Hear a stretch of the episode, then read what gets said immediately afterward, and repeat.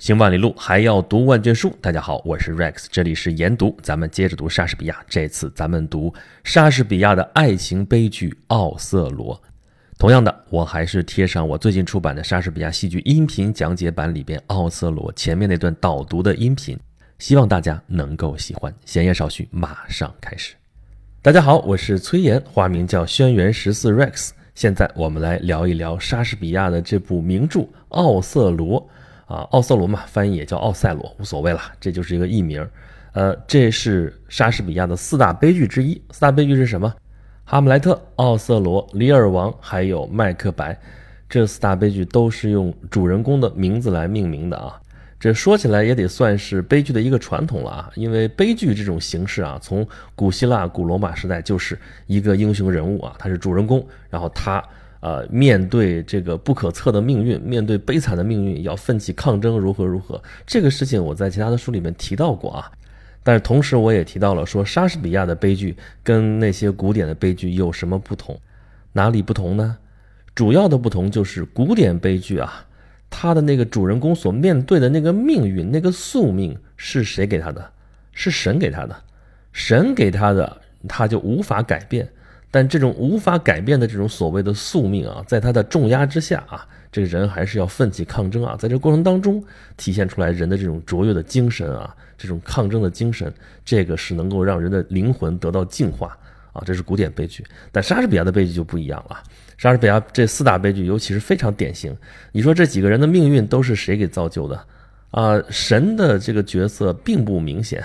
啊，比如说《哈姆雷特》里边确实有一点神神鬼鬼的事情，那鬼嘛是个鬼戏，上来就有国王的鬼魂，对吧？那麦克白呢，也有女巫，也牵扯到预言啊，最后这预言还实现了，有点宿命的这种感觉。但是奥瑟罗和里尔王这里边可没有什么明显的鬼神的迹象吧？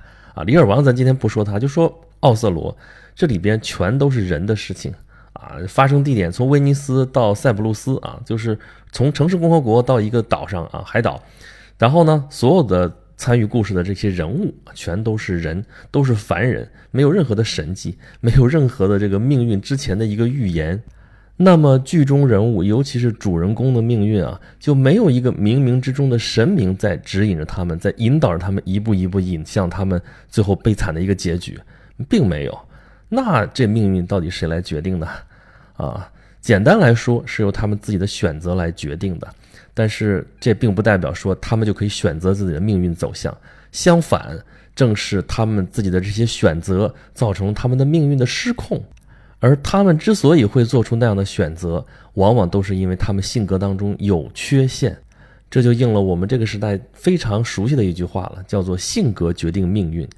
你看哈姆莱特那么优柔寡断，那么多愁善感。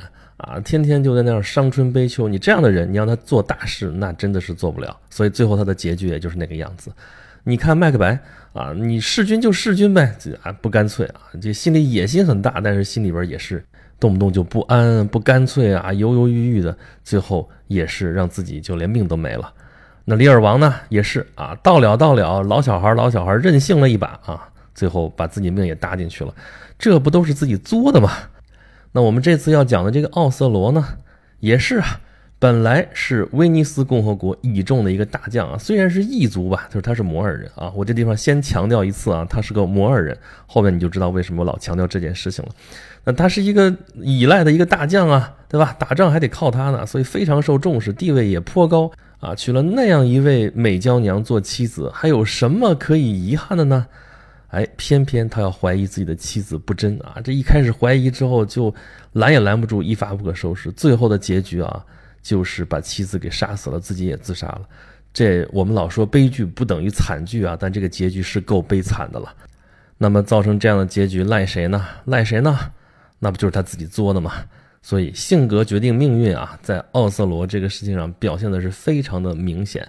那么，在莎士比亚这四大悲剧当中，无疑最出名的肯定是《哈姆莱特》，啊，但是要说跟我们现代人可能关系最近的，可能真得数到这个奥瑟罗了，啊，咱们这是就故事的题材或者说主题来说的啊，啊，因为你想，不管是哈姆莱特还是麦克白还是李尔王，他们故事都是发生在宫廷里边的，啊，发生在国王跟大臣、跟王子、跟这些贵族之间啊，他们之间的恩恩怨怨这些事儿。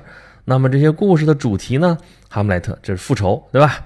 那麦克白呢？这权力欲啊，这些事情离我们还是挺遥远的啊。权力欲都有，但是国王类似这么高级的权利，这事儿离我们普通人还是挺远的啊。李尔王呢稍好一些，家庭矛盾嘛，每个家庭都会有。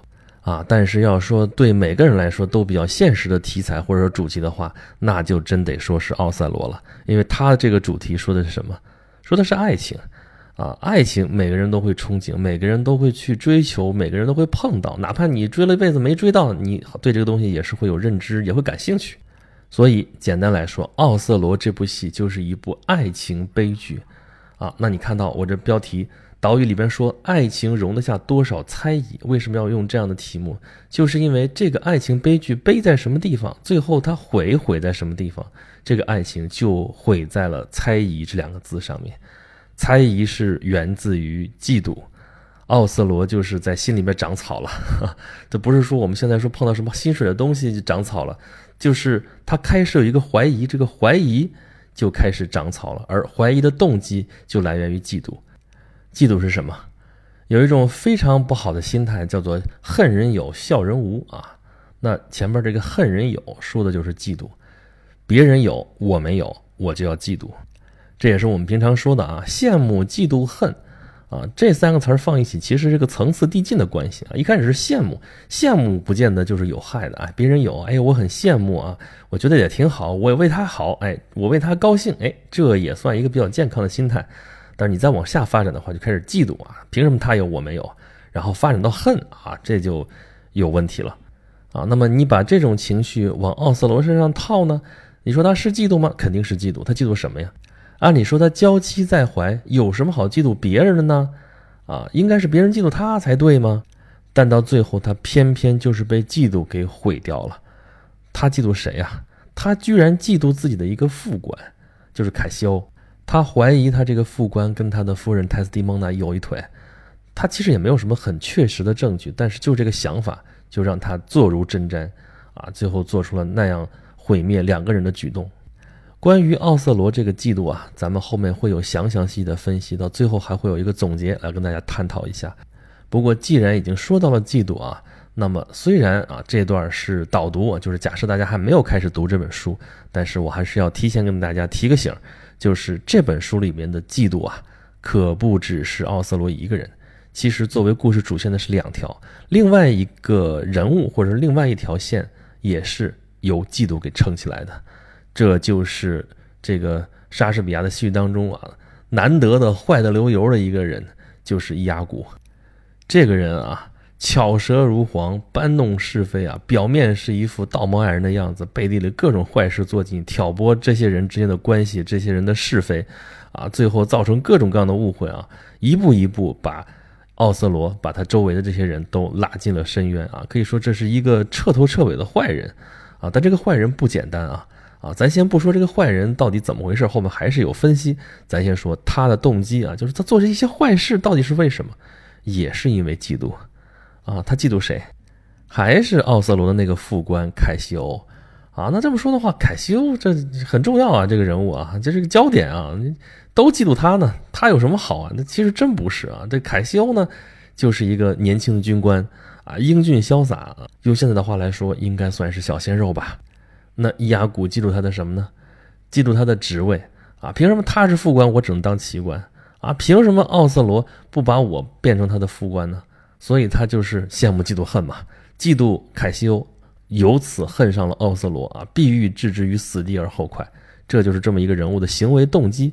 而这个人物塑造的的确也非常成功啊，就是他是一个我们现在电视剧里边经常能见到的一个人物，就是宫斗戏嘛，各种阴谋诡计层出不穷，而且伪君子嘛，在人前都挺正人君子的，在背地里坏事做尽，就这么一个人物。啊，但是呢，大家自己看这个文本吧。你看的过程当中，你就会发现，你可能会被伊阿古这个人物所吸引，因为他太懂人性了。他不是一个简单的阴谋家，他这个这个巧舌如簧嘛，这个词令也非常的好，可以说是语言艺术大师啊。而且他设计的这些计策也都非常的巧妙啊。他是充分了解并且抓住了周围所有这些人的心理，针对他们的心理设计啊，每个人了解的信息都不全，但是每个人都以为自己了解了真相。这是他具体怎么操作呢？咱们后边慢慢讲啊。总之，你看完这个文本之后，你可能会有这样一个感觉：说这部戏的主人公真的是奥瑟罗吗？啊，你光从这个出场时间还有这个台词量上你去看的话，可能伊阿古也得算是主人公了啊。至少是这个戏有两个主人公了啊，奥瑟罗和伊阿古都应该得算是这部戏的主人公。好，在大家正式阅读这个文本之前，我就不再做更多的剧透或者分析了啊。只是提醒一下大家，在阅读这个戏剧原文的时候啊，大家注意一些地方。比如说，啊，奥瑟罗是个摩尔人。我再次提出，奥瑟罗是个摩尔人。我为什么又提他啊？咱们下面会讲到。那么他为什么会嫉妒凯西奥？这个地位并不如他的这样一个小鲜肉啊。那么他对泰斯蒂蒙娜，他到底是真爱吗？那泰斯蒂蒙娜对他是真爱吗？那么，如果两个人都爱着彼此的话，为什么最后会导向那样一个悲剧的结局呢？在这个过程当中，伊阿古究竟扮演了怎样一个角色？为什么奥瑟罗和泰斯蒂蒙娜这一对儿号称是那么炽烈、那么真诚的爱情，居然就经不住像伊阿古这样的小人的挑唆呢？我们带着这些问题去阅读这个戏剧文本的话，相信大家一定会有相当的收获。并且可以引发大家的思考，好吧？奥瑟罗的故事正在我们面前徐徐展开，让我们开始我们的阅读之旅吧。好了，以上就是我最近出版的莎士比亚戏剧音频讲解版里边《奥瑟罗》这部戏的导读啊，就是一共这本书有七段音频，这是第一段音频。如果大家想收听完整版的话，欢迎大家购买这套莎士比亚戏剧音频讲解版啊。这一套一共是六本书，包括《哈姆莱特》啊，《奥瑟罗》、《李尔王》、《麦克白》，这是四大悲剧喽，还有《威尼斯商人》，还有《罗密欧与朱丽叶》。六本书全部是莎士比亚的原著，加上朱生豪先生的经典译本，还有我的啊，就是崔岩的音频讲解，加上前面的一篇导读的文章也是我写的。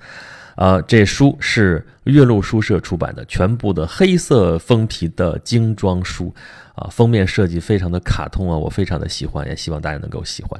啊，各个平台书店都能够找得到啊。如果大家需要签名版的话，当然不是作者签名了，也不是译者签名了，是我这个音频讲解人的签名加赠言的话，可以关注我的微信公众号，有两个，一个是订阅号，叫做轩辕诗词工作室，还有一个是服务号，叫做演讲录啊。在这里边，下面有呃怎么获得签名版的入口啊，当然还有其他的我的节目的入口，欢迎大家来收听，也欢迎大家在这里边跟我互动。也欢迎大家为我提出您宝贵的意见。好了，这期研读到这里，咱们下期再见喽。